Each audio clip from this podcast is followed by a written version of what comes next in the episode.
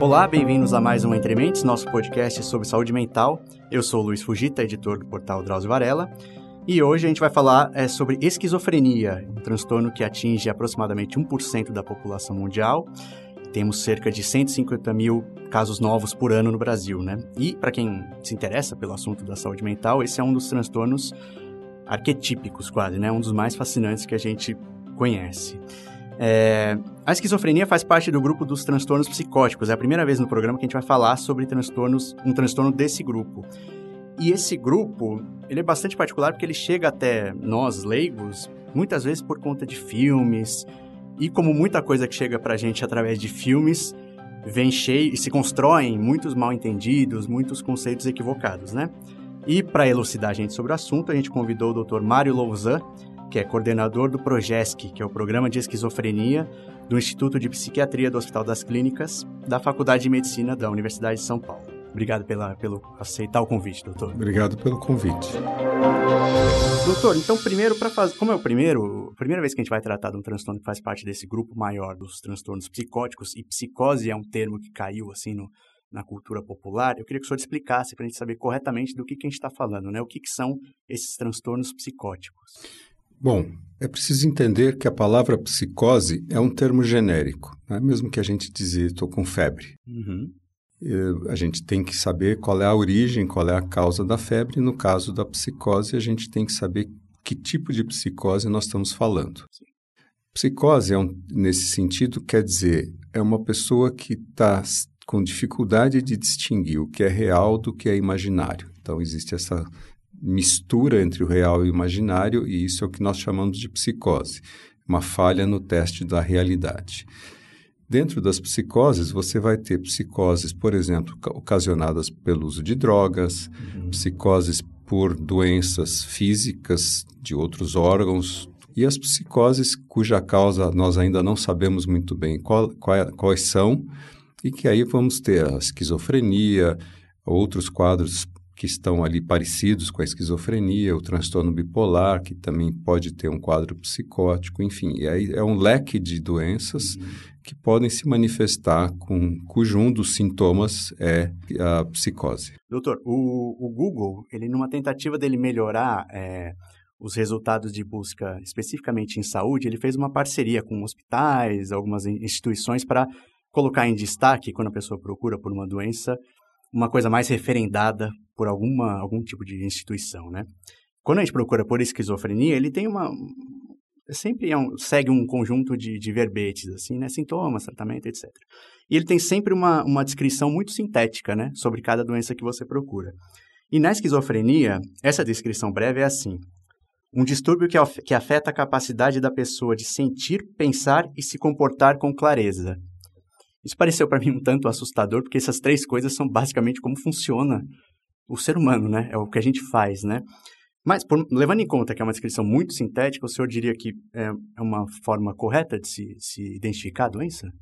Ela não é uma forma propriamente correta de se de fazer um diagnóstico, mas ela toca alguns dos pontos principais da esquizofrenia. Quer dizer, um do, uma das questões mais cruciais da esquizofrenia, além da psicose propriamente dita, ou seja, dessa dificuldade de distinguir o real do imaginário, e isso decorre de um julgamento falso da realidade, um julgamento que não é compatível com a realidade e que se expressa por alguns dos sintomas que a esquizofrenia apresenta, mas ela atinge o cerne da, da pessoa. Né? Uhum. É, esse é o, talvez o âmago da, da, da doença, que é a, aquilo que nos faz humanos, Sim. aquilo que, digamos, nos dá características de humanos é o que é atingido na esquizofrenia. Sim. E por que, que como outros transtornos, doutor, a esquizofrenia é tida como um espectro? É, o termo espectro é, é, utilizado da mesma forma como a gente fala, por exemplo, o espectro da luz, né? Vai do vermelho ao roxo, verde, uhum. enfim, vai passando por aquela lista. É, um, então, ali várias doenças que na esquizofrenia tem doenças que se aproximam em alguns aspectos da esquizofrenia, mas que também diferenciam-se em outros. Sim. Então a gente tenta separar um pouco essas doenças porque elas terão características de sintomas diferentes, isso leva a um diagnóstico uhum. diferente. Uhum. Muitas delas têm uma perspectiva melhor ou pior conforme for por exemplo, uma esquizofrenia ou uma psicose aguda esquizofreniforme. Sim. E esse leque é que nos dá, digamos, as opções diferentes em termos de direcionar tratamentos e ter as perspectivas futuras, ou seja, o que a gente chama de prognóstico. Sim. Doutor, é, quem conhece um pouco né, sobre essa doença, acho que em geral a ideia mais básica que ela tem é a questão de ouvir vozes. Né? As pessoas, a mais leiga, que sabe um pouquinho, identifica logo esse como diria que eu, o que eu sei dessa doença é isso. Mas quando a gente pesquisa, a gente vê que também ela apresenta muitos sintomas que chamam-se negativos né, dentro da psiquiatria. É, falta de interesse nas coisas, falta de iniciativa, alguma apatia, né?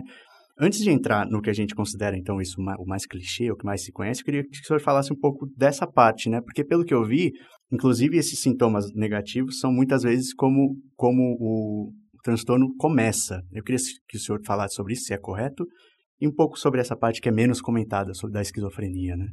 Para o diagnóstico da esquizofrenia, a gente precisa de um leque de sintomas, não basta um único sintoma para a gente fechar o diagnóstico. Uhum.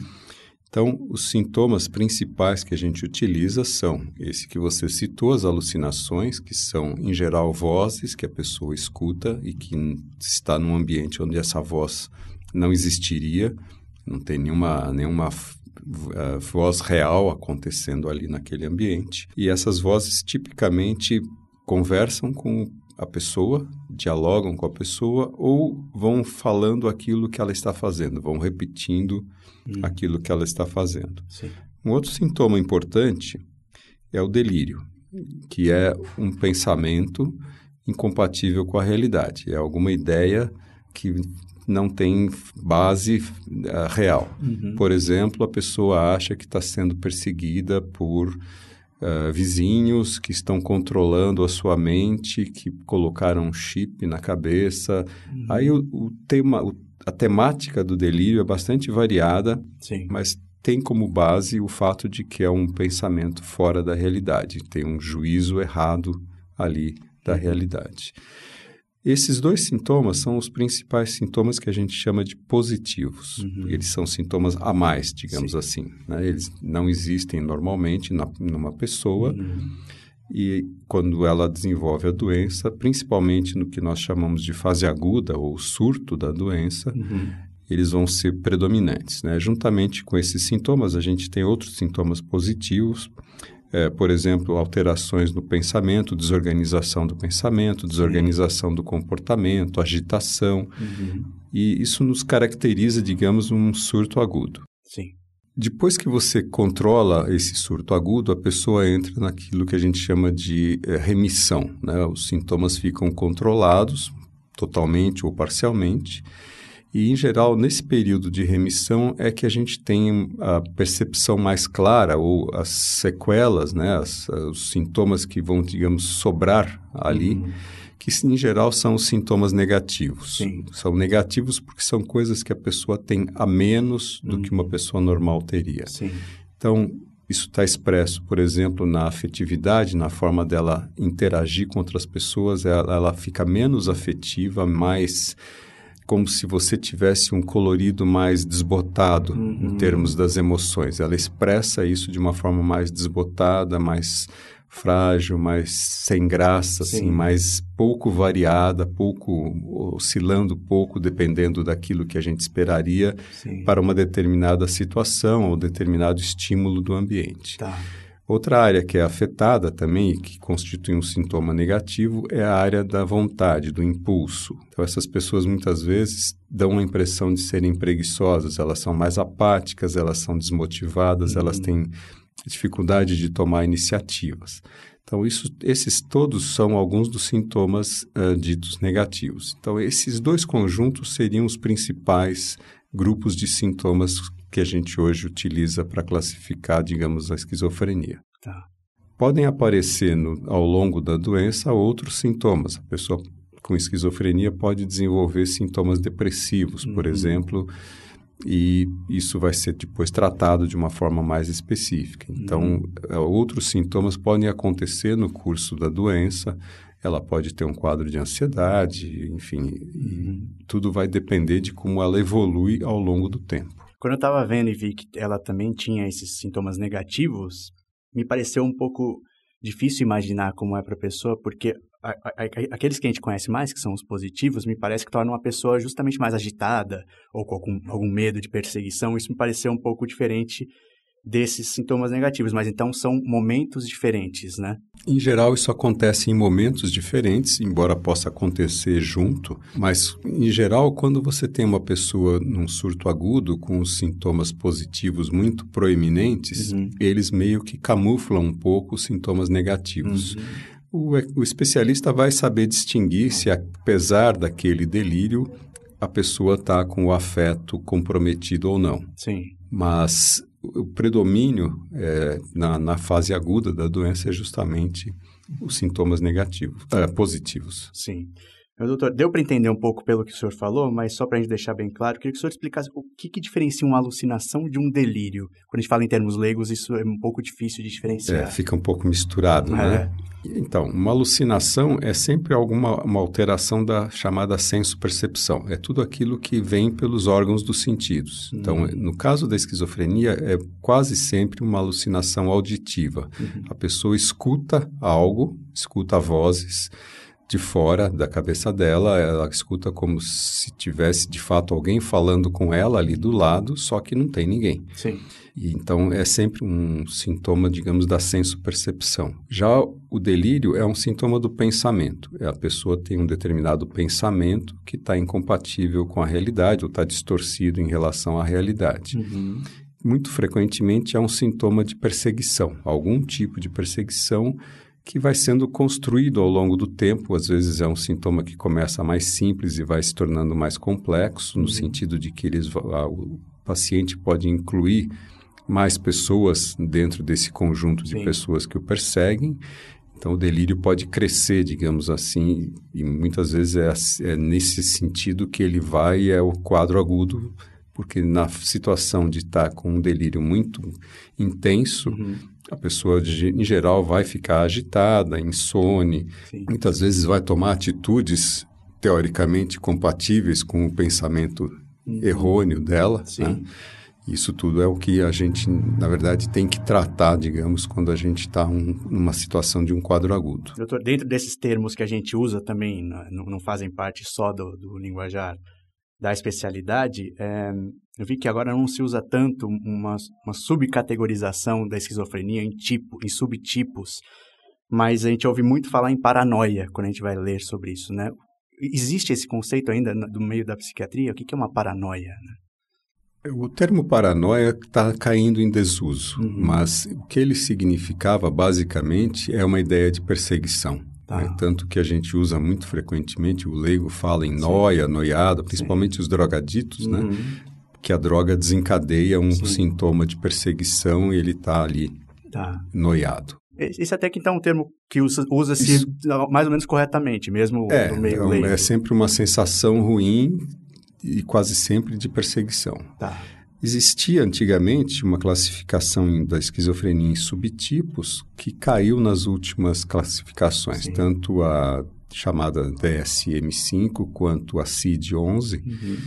Retiraram essa classificação porque ela não tinha muita coerência quando a gente olhava no longo prazo. Uhum. E aí a gente tinha um dos subtipos que era a esquizofrenia paranoide, uhum. onde havia um predomínio de delírios e alucinações sem tanto comprometimento em termos de sintomas negativos. Os sintomas negativos não, não eram tão predominantes, uhum. digamos assim. É, doutor, é, fechando a parte dos sintomas, o senhor também mencionou que a parte do, do pensamento desorganizado ou desordenado, e que, pelo que eu vi também, faz parte haver essa desorganização também no, até no comportamento motor. Eu queria que o senhor falasse sobre esses dois sintomas. Sim, a desorganização do pensamento, é, o leigo costuma descrever dizendo assim, o paciente não está falando coisa com coisa. Sim. E é bem essa ideia. O, o, pensamento normalmente tem uma linha, né? Começo, meio e fim, quando Sim. a gente está expressando um pensamento para alguém. E aí, no caso da, da, desorganização do pensamento, essa, essa sequência perde uhum. a, a, fluidez, né? perde essa linha. Uhum. Pode começar uma frase com uma palavra, com um sentido, de repente isso muda para alguma coisa outra, uhum. e isso vai tornando o pensamento desorganizado, como a gente chama. Sim. Isso se expressa na, pelo leigo dizer, olha, não fala coisa com coisa, ou seja, no anexo entre Sim. as diferentes partes do pensamento ou as diferentes frases que a pessoa está falando. Sim. Então, isso seria a desorganização do pensamento. Tá. Eu vi que isso também existe alguma alguma desorganização na, na parte motora da pessoa, né? Ou, ou no, no, no, gesto, alguma coisa assim? É, existe isso? Existe, existe junto quando o pensamento está desorganizado, quase frequentemente, em função da própria desorganização do pensamento, existe uma desorganização do comportamento. No sentido de que a pessoa pode ficar agitada, ou pode ficar, por exemplo, andando de um lado para o outro, uhum. meio sem, né, sem direção, sem nenhum objetivo. É, e existe uma um tipo de alteração motora que hoje a gente vê com mais, com menos frequentemente, é mais raro de ver, que era, eram chamados os movimentos catatônicos. Uhum. A catatonia tem basicamente a característica da pessoa ficar com a motricidade dela, com os movimentos motores mais lentificados ou até numa situação mais extrema, parados. Uhum. Então, a uhum. pessoa catatônica, digamos assim, Sim. é uma pessoa que está sem movimentação, fica parada ali, como se estivesse, entre aspas, congelada. Uhum. E aí a gente tem outros sinais que vão de, ajudar a gente a fechar esse diagnóstico de uma síndrome catatônica. Uhum. Doutor, quando a gente ouve essa descrição, né, mais ou menos o que a gente já até falou aqui, parece um, uma, um transtorno muito muito assustador de se estar perto de alguém que ouve uma voz, por exemplo. Mas agressividade faz parte do, do, do, de uma característica de pacientes com esquizofrenia? Via de regra, não. A maioria dos pacientes com esquizofrenia não tem agressividade. As únicas exceções seriam essa situação em que você está num quadro agudo com um delírio persecutório muito intenso, então você muitas vezes acaba se colocando na posição de defender-se dessa suposta Sim. ameaça. Sim. E às vezes, se os familiares não souberem abordar isso com um determinado cuidado, com um determinado jeitinho, Sim. muitas vezes o paciente pode ficar agressivo com os familiares. Né? É, doutor, eu entrevistei o senhor por telefone em 2015, eu nem sei se o senhor vai lembrar. Mas na época, é, era porque tinha um caso que a imprensa estava acompanhando de um brasileiro que tinha sido preso na Indonésia por tráfico de drogas e ele tinha sido condenado à morte. Esse caso vinha sendo acompanhado e, de repente, começou a aparecer nas notícias de que ele tinha esquizofrenia ou que ele desenvolveu esquizofrenia por essa situação que ele tinha. Naquela época, então, o que eu chamei o senhor para entrevistar era para saber se era possível uma pessoa normal, que não tem nenhum problema de saúde mental, em determinada situação de uma pressão né, ninguém quase ninguém passa na vida, uma coisa muito, realmente uma pressão, um estresse muito grande, se ela poderia desenvolver esquizofrenia por conta daquilo e não teria se não fosse aquilo, né? Queria que o senhor falasse é, um pouco sobre isso, né? Sobre o que, que faz uma pessoa ter esquizofrenia, né? Quais são os componentes que hoje se tem que são necessários?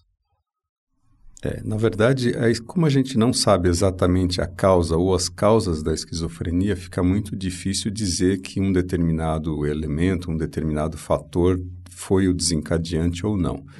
O que a gente tem como base, mais ou menos geral, é assim: você tem uma certa predisposição genética, e essa predisposição genética é muito variada porque existem muitos genes que aparentemente aumentam o risco para esquizofrenia, ou aumentam um pouquinho uhum. o risco.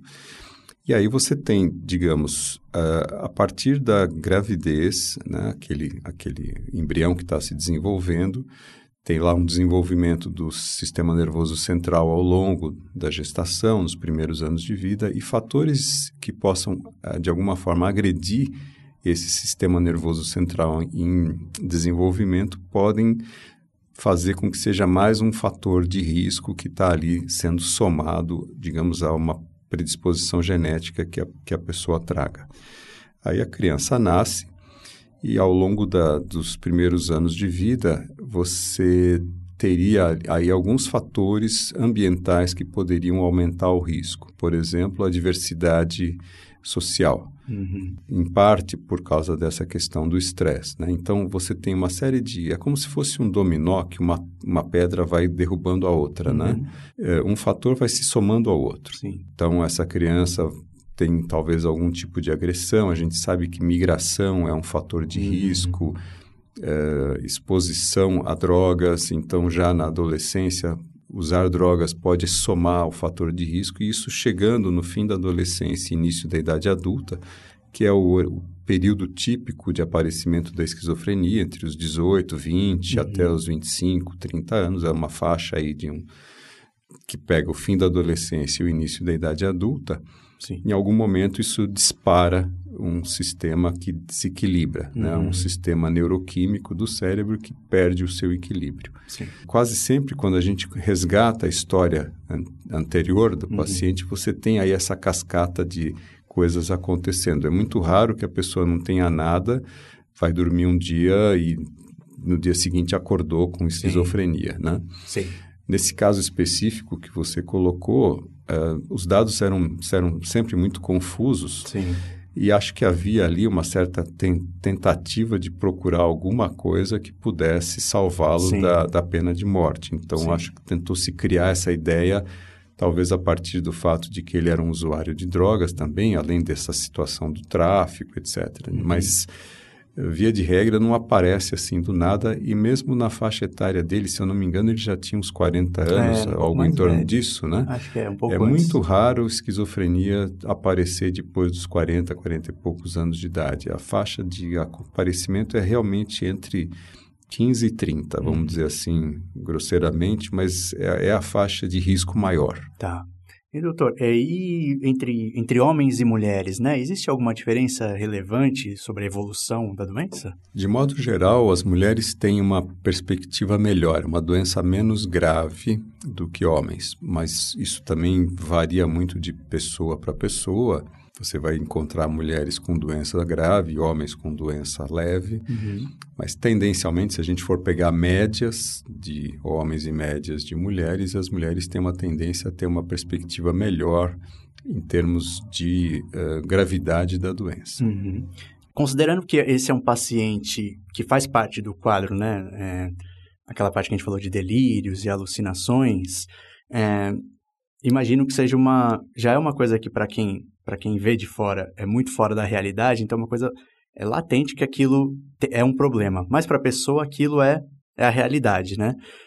Como que uma pessoa consegue, então, dentro de um, uma lógica que para ele faz muito sentido, levar essa pessoa a procurar algum atendimento, né? Já que aquilo para ela é, é, tão flagrante que para a gente aquilo não faz nenhum sentido e para a pessoa faz, né? Como que faz ela? Oh, é bom você procurar um médico. Esse é um dos desafios, né? Porque faz parte da psicose você não ter a consciência de que está psicótico. Né? Tem um, um, paradoxo aí, né? de certo modo. Então, a pessoa, para ela, aquela é a realidade, é a realidade verdadeira, ele não está doente, a pessoa não está doente, não se sente doente e diz, olha, aquilo é de verdade, estão me perseguindo mesmo, às vezes há coincidências, né? Sim. Então, ele está lá olhando a janela de casa, passa um, um carro da polícia, está passando ali por acaso e ele interpreta Sim. como sendo contra ele. Passa alguém e olha a fachada. Olha a é fachada, ou então está na televisão, assistindo a televisão e tem uma notícia qualquer que ele atribui, que está hum. sendo dada para ele e não uma notícia genérica, né? Sim. Então, tudo isso é, faz com que seja de, de, fato difícil que o próprio paciente busque ajuda. Uhum. Isso é muito raro, quase sempre. Nessa situação de quadro agudo, de surto agudo, quem acaba trazendo o paciente é a família, alguém que algum amigo, alguém que está ali, ou a situação ganhou uma agitação maior, o paciente fugiu de casa Sim. e é encontrado às vezes pela polícia e a polícia traz para um pronto-socorro. Então, quase sempre é um terceiro que traz uhum. o paciente. Sim. O que acontece é assim, com o tratamento, para uma boa parte dos pacientes, eles vão ganhando de novo a noção de realidade com o tratamento e com isso eles conseguem então entender que aquilo que estava acontecendo antes não é é, verdade e que eles tinham ali um, um, erro na avaliação de uma determinada situação. Uhum. Mas isso é também um problema porque nem sempre todos os pacientes adquirem essa percepção da doença. Sim. E isso fora do quadro agudo. Para ele continua sendo uma realidade, não está acontecendo mais, mas aconteceu. Sim. E aquilo é verdade para ele. Sim. E por que isso eu estou colocando isso mais? Porque isso vai ter implicações no tratamento do longo prazo. Hum. Né? O tratamento da esquizofrenia quase sempre envolve um uso contínuo de medicação depois do surto, continua-se a usar medicação para evitar novos surtos. Sim. E, doutor, é, como o senhor falou, né, precisa de um tratamento contínuo, né? Como é hoje em dia o, o tratamento, né? O que, que o, o antipsicótico faz? Ele evita principalmente essa parte das alucinações e dos delírios, e aí a pessoa tem condições de seguir e aderir a um tratamento? Basicamente, o que as medicações chamadas antipsicóticas fazem é controlar uh, esse desequilíbrio químico do cérebro que gera delírios, as alucinações, etc. Então, você com a medicação consegue controlar esses sintomas, só que depois você precisa manter a medicação, porque é como se fosse um cérebro que tivesse uma facilidade maior em cair no desequilíbrio novamente. Se Sim. você não tiver ali o, a medicação se contrapondo a essa tendência a cair no desequilíbrio, uhum. é, ele, se você interrompe o tratamento, por exemplo, muito tipicamente os pacientes voltam a ter uma nova crise. Sim. Né? Então, esse tratamento, para a imensa maioria dos pacientes, é um tratamento contínuo para evitar novas crises. Uhum. E a gente tem, considera muito importante evitar novas crises na medida que a gente sabe que a cada crise, a cada surto, alguns pacientes tendem a ter uma perda das suas capacidades. É uma doença que vai tendo uma característica progressiva. Uhum. A cada surto ele vai piorando um pouquinho e não volta àquele padrão que ele era anteriormente. Sim. Então, esse, essa é uma grande preocupação nossa, porque vai ficando cada vez mais difícil de tratar a pessoa. Entendi. E ela, ela sempre acontece em, em surtos, doutor? Imaginando assim, alguém que tem alguma suspeita em geral, eu acho que se a pessoa tem um sintoma desses, é até fácil para a pessoa identificar, né? Alguém próximo a ela. Esses de, de, né, de, fora da realidade.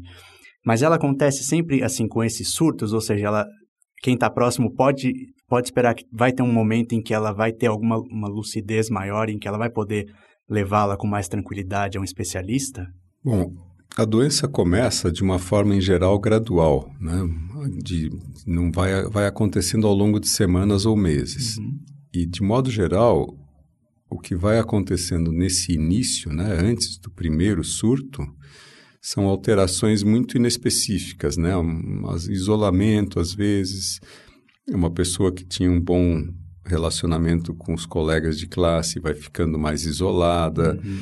É uma pessoa que às vezes vai se queixar de alguma coisa meio depressiva ou meio ansiosa, mas é uma queixa vaga.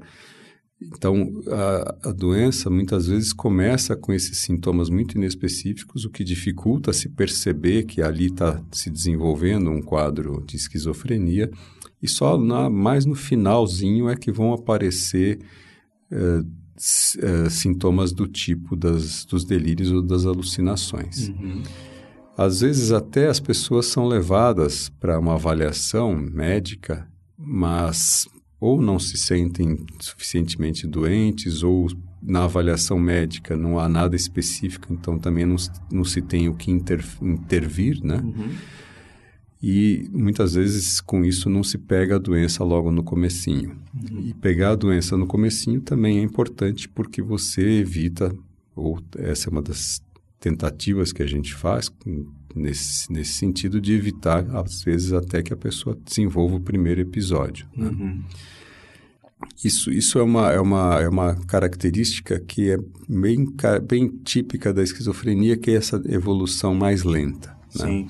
Outros quadros do chamado espectro da esquizofrenia podem aparecer num período mais curto, se instalar mais rapidamente, em geral só delírios e alucinações e também evolui de uma forma mais rápida, com pouco tempo de tratamento já desaparece completamente. Sim. Pelo que eu estava vendo, doutor, hoje em dia conta muito para um diagnóstico o tempo que a pessoa vem tendo aqueles sintomas. Eu vi até que tem umas classificações que são algo temporário, né? Mas qual que é o procedimento hoje em dia? Uma pessoa que tem algum início desse quadro já começa a ser tratada ou tem que se aguardar os seis meses ou os meses que são ali da classificação para começar um tratamento efetivo contra a doença, né?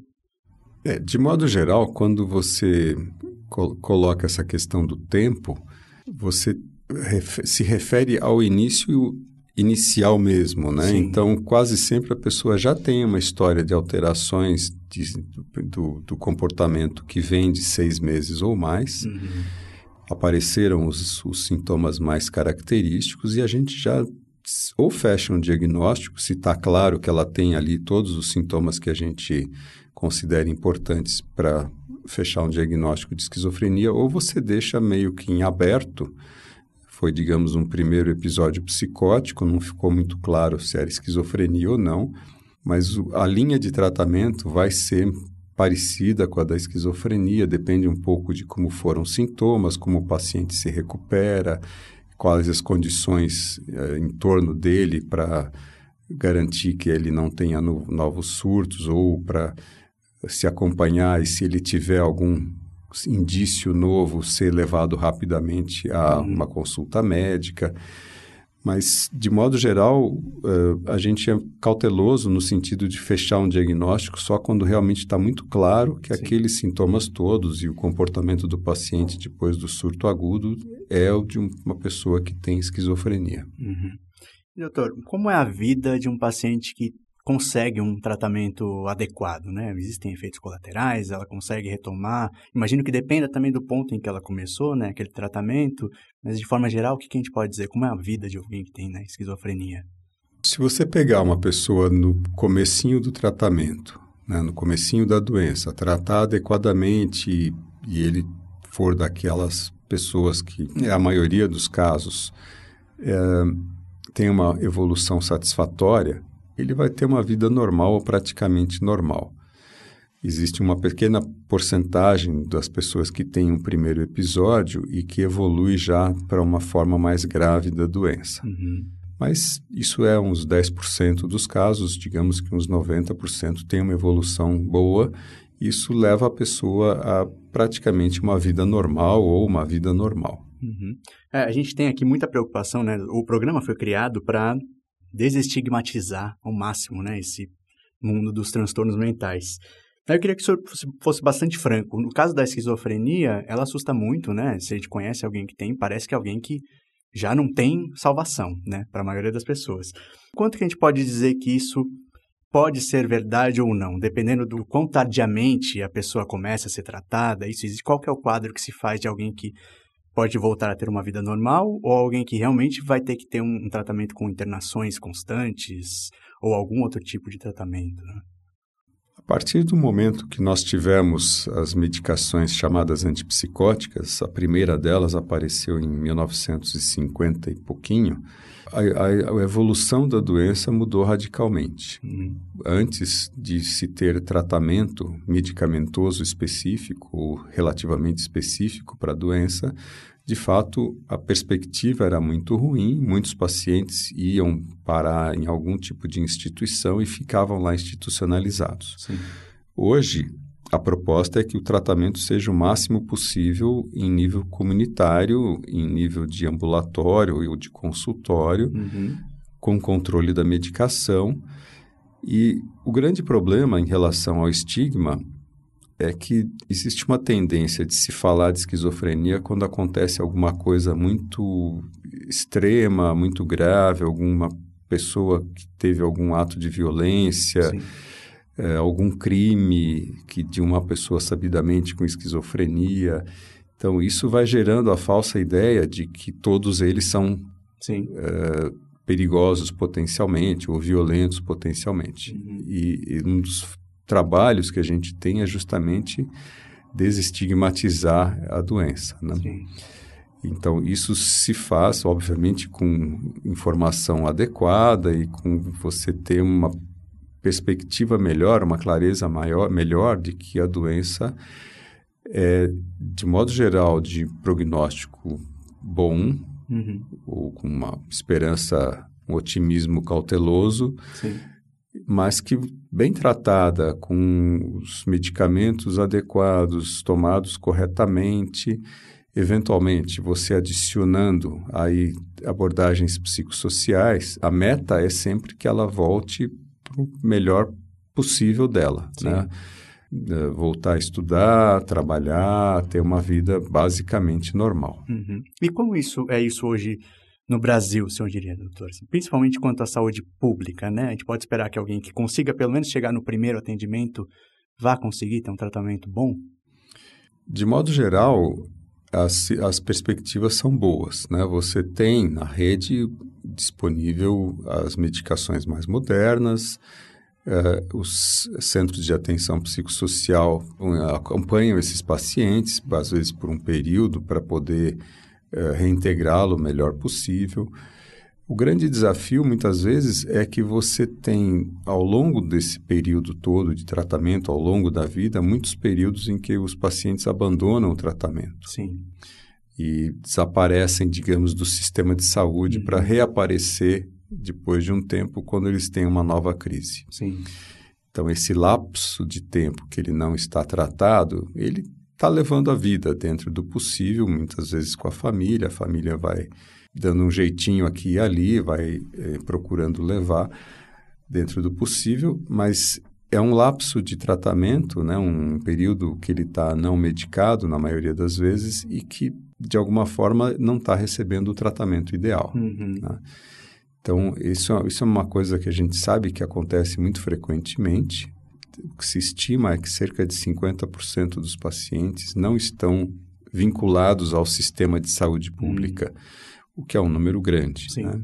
E eles só vão aparecer no sistema de saúde na situação do quadro agudo. Sim. É, pelo que o senhor falou, também o tempo que fica sem esse tratamento pode, pode ter uma perda, né? Que o, o ponto que você retorna depois já não é mais o mesmo que você tinha antes. Né? É, exato. Porque você tem, de todo modo, uma doença ali ativa, uhum. né? Você tem, a gente não sabe exatamente o que está acontecendo, mas a gente sabe que podem estar ocorrendo perdas pelo fato do cérebro estar funcionando de uma forma desregulada do ponto de vista da química do cérebro. Doutora, eu fiz uma entrevista que ainda não foi ao ar, mas era um, com um professor que estava conduzindo uma pesquisa sobre incidência do primeiro surto psicótico, não, não necessariamente esquizofrenia, né?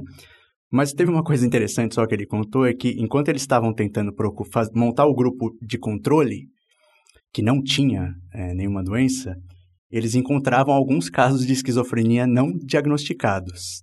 Eu achei isso intrigante, porque parece uma doença muito, muito aparente para quem vai conviver com aquela pessoa. Às vezes não, às vezes é possível uma pessoa ter um nível muito leve de esquizofrenia. É possível, embora não seja, digamos, a maioria, você pode ter uma doença que passa, eu não diria desapercebida, porque uhum. pelas características dela, a, a pessoa vai ter algum tipo de estranheza. Sim. Aí a gente tem que também pensar uma outra coisa, que é separar a esquizofrenia de fato daquelas doenças do espectro da esquizofrenia. Sim. Porque se você tem um chamado uh, transtorno esquizofreniforme, uhum. que dura 15 dias ou uma semana e desaparecem todos os sintomas, essa duração curta faz com que muitas vezes a pessoa consiga levar a vida uh, fica mais reclusa, fica mais isolada, passa aquilo e ela não entra no sistema de saúde, ela não Sim. entra no circuito porque o quadro não foi suficientemente grave. Sim. Mas aí também tem a questão do diagnóstico, porque a gente não chamaria esse quadro de esquizofrenia, mas Sim. de um transtorno esquizofreniforme. Não, não, não é diferente de uma esquizofrenia Sim. que vai ser mais arrastada, vai demorar um hum. tempo maior, os sintomas permanecem de uma forma mais é, prolongada, principalmente se você não interferir em termos de tratamento, né? se você não intervir para tratar, a doença vai ter uma sequência mais longa do que se você trata. Então, a, o tratamento também encurta, digamos assim, o período de surto agudo. Sim. Mas eh, uma parte pequena desses casos pode, de, de fato, acontecer sem que tenha, eh, sem que entre no circuito do sistema de saúde muitos, muitos desses pacientes é, passam por outras, outros, é, digamos, pontos de apoio social. Né? Por exemplo, vão para igrejas ou muitas vezes caem nas, na situação de cometer algum tipo de ato ilegal, então vão parar no sistema prisional uhum. e, e, nesse sentido eles às vezes não são diagnosticados também. Sim. E, doutor, existe alguma recomendação fora do tratamento com medicação que hoje se tenha que possa ajudar um paciente? Quase sempre o tratamento envolve medicação e algum tipo de procedimento ou alguns tipos de procedimentos que a gente chama psicossociais. A medicação por si só não reintegra o paciente. Né? Você precisa muitas vezes complementar isso com terapia ocupacional, a participação do paciente em, algum, em alguns trabalhos do CAPES, no sentido de você ter uma é, reprofissionalização, hum, uma readaptação. Às vezes você precisa interferir em alguns sintomas que ficam mais difíceis de tratar com outras medidas do tipo uma terapia comportamental, uhum. às vezes um treinamento de habilidades sociais. Então essas outras esses, esses outros métodos de tratamento vão complementar a medicação e vão de fato eh, proporcionar uma facilidade maior para a reintegração, né? Uhum. Na situação, digamos, mais mais, digamos, na mais extrema seria você fazer um treinamento já com o paciente eh, empregado. Né? Sim. Seria um tipo de um trabalho su, eh, supervisionado, mas um trabalho comum em qualquer lugar. Só que você orienta as pessoas que estão ali em volta dele, como é que sim. tem que ser, carga horária um pouco menor, eventuais preconceitos que essas outras pessoas Sim. possam ter por ter um colega com, com a doença Sim. também precisam ser trabalhados com o empregador, etc. Sim. Mas, de modo geral, é, essa reintegração é, é muito boa. Os pacientes que você acompanha e faz esse tipo de coisa quase sempre acabam conseguindo se manter no emprego porque são é, bons funcionários. Sim. Né? Sim. Então, o problema todo é que esse é um trabalho extenso, uhum. longo, e que demanda muitas vezes várias, vários profissionais, Sim. e que você não terá, digamos, tantos profissionais assim que deem conta de todos os pacientes que precisam desse tipo de abordagem. Esse é o grande desafio, a gente conseguir que o sistema de saúde dê conta de todos os, os pacientes que têm a doença. Sim. E demanda também, então, dessas pessoas que nem fazem parte diretamente do tratamento, né? No caso, um empregador, um colega de trabalho, pessoas outras, né, da vida social da pessoa, fazem uma diferença no tratamento da pessoa pela forma como elas agem com o paciente, né? Pelo simples fato de que elas deixam de ter aquela visão estigmatizada, preconceituosa, isso já facilita muito a vida do próprio paciente, Sim. né? Ele podendo ter ali colegas com os quais ele interage e os, as próprias pessoas quase sempre depois de terem uma noção de realidade de como é que é uma pessoa com esquizofrenia Uhum. e não mais aqueles mitos, aquelas fantasias, uh, se tornam uh, amigos, colegas, assim, não tratam como se fosse um Sim. outro colega sem, nem, sem, digamos, nenhum tipo de uh, percepção diferente de que aquele é um paciente com esquizofrenia. Sim, sim, a pessoa não fica marcada, né? Exato. É, doutor, uma pessoa que esteja, ou talvez a própria pessoa, ou talvez até alguém que queira ajudar alguma pessoa, né? É, onde senhor, como, né? E onde o senhor acha que ela pode procurar informação é, com alguma com credibilidade, né? Que ela pode confiar naquela informação. É, o grande desafio para um leigo é separar quando ele faz lá uma busca, né, numa, em alguma máquina de busca, o que, que é, digamos, uma, um palpite, uma opinião, um blog de alguém que resolveu escrever um blog de uma informação feita por uma entidade da área que é tem credenciamento, tem know-how disso, sabe explicar aquilo sem trazer, digamos, uh, informações que não sejam as informações científicas Sim. que já estão demonstradas e não só uma opinião pessoal. Sim. Então, uh, os sites de, em geral que têm a ver, que estão ligados a alguma entidade médica, costumam ser de boa qualidade. Sim. A gente tem o nosso site lá no Instituto de Psiquiatria, o próprio site do Instituto tem lá uma página sobre esquizofrenia. Existem alguns sites uh, americanos e europeus que estão de boa qualidade. Uhum. E existe uma entidade na internet que dá um, uma certificação de que aquilo foi que você está colocando no seu site é correto. Eles, eles, verificam aquilo que foi é, escrito e aprovam. E aí eles dão um selo de qualidade. Essa, essa entidade é uma entidade suíça, ela chama Health on the Net hum. Program. E aí a sigla é HON. Legal. Então você tem lá um selinho, hum. né, um emblemazinho num canto em geral, quando o site é um site que foi verificado ah. externamente. Então não é só que nós escrevemos, mas Sim. uma entidade externa deu um certificado. Então, essa me parece também uma forma importante de, de você buscar informações corretas.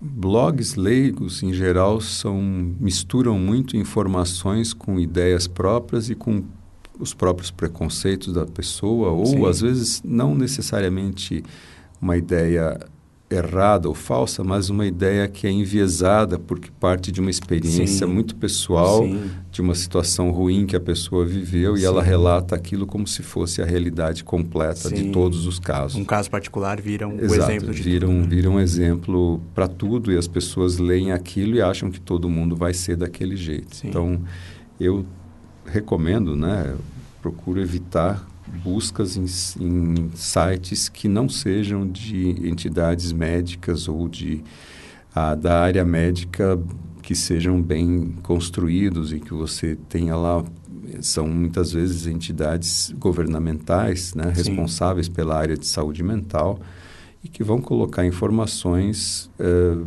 filtradas, informações que se sabe que são aquilo que se pesquisou, que se tem como base do, do, do tratamento, do diagnóstico da doença. Legal. Doutor, tem algo que a gente não abordou que o senhor acha importante trazer para a conversa? Em linhas gerais, eu acho que foi abordado tudo. Não me ocorre assim nada que a gente não tenha tocado, talvez em maior ou menor detalhamento. Eu acho que o grande, o grande desafio do ponto de vista social para uma pessoa com esquizofrenia é ela superar os, os preconceitos, é ela ter na sociedade uma, uma visão de que a doença não é aquilo que aparece no cinema nem nos jornais, né? Ela Sim. é mais do que aquilo, ela é diferente daquilo que quase sempre que os o cinema mostra ou os jornais falam é sempre de uma forma mais para o lado do ruim, né? do pejorativo ou do, das situações graves que aconteceram Não e que são notícia, né? É, exceções, mas que viram aquilo que na cabeça das pessoas é, é assim e todos são assim. Né? Legal, doutor. Bom, espero que com a sua fala a gente tenha contribuído também né, para tirar um pouco desse problema, que é mais um problema né, na vida de quem tem que fazer de tratar um problema de saúde mental, né? Muito obrigado pela entrevista, doutor. Obrigado a você pelo convite. Lembrando que vocês podem mandar sugestões de pauta, pergunta, dúvidas para a gente ir atrás de entrevistados, né, para falar sobre transtornos ou temas que vocês quiserem ouvir. É, pode mandar nas redes do portal Drauzio Varela ou pelo meu Twitter, que é o Luiz Fugita JR. E lembrar também que a gente tem um segundo podcast na casa, que é o Porquê Dói, que é conduzido pela nossa repórter Juliana Conte, e é sobre dores, dores em geral. E da mesma forma, se você tiver uma sugestão é, de pauta, né, para falar sobre dores, é, pode mandar também pelas redes do portal Drauzio Varela. Até mais.